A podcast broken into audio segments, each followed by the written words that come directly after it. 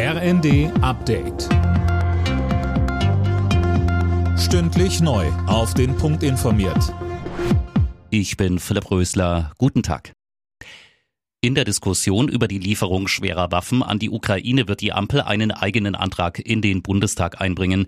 Das kündigte Grünen-Chef Nuripur an. Zuletzt wirkte die Koalition in der Frage um Waffenlieferungen gespalten.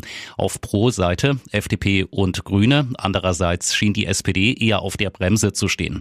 Krach in der Koalition stritt der FDP-Fraktionsvize Graf Lambsdorff im ersten aber ab. Ja, wenn es nach Streit aussieht, ist es das eine, aber es gibt in der Realität im, im Kern, im Kern gibt es keine Auseinandersetzung. Und wenn wir eine Auseinandersetzung hätten, die einen wollen die Ukraine unterstützen und die anderen wollen Russland unterstützen, das wäre ein Streit. Den Streit haben wir nicht. Anke Rehlinger ist offiziell neue Ministerpräsidentin des Saarlands. Die SPD-Politikerin ist am Vormittag im Saarbrücker Landtag gewählt und vereidigt worden. Zur ersten Landtagspräsidentin des Saarlands wurde die Sozialdemokratin Heike Becker gewählt.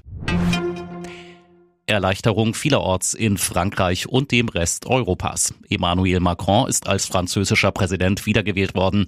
Mit 58 Prozent setzte er sich gegen die ultrarechte Marine Le Pen durch. Fabian Hoffmann, wie geht es denn jetzt weiter? Siegesfeier war gestern, würde ich mal sagen, und jetzt geht die Arbeit los, beziehungsweise ja weiter. Macron muss ein gespaltenes Land einen und seine großen Reformen angehen. In sein Kabinett wird er vermutlich erneut Politiker aus dem linken und rechten Lager holen. Seine erste Dienstreise geht dann traditionell nach Berlin. Außerdem ist in Frankreich nach der Wahl auch vor der Wahl. Im Juni richten sich die Augen auf die sogenannte dritte Runde, die Parlamentswahl.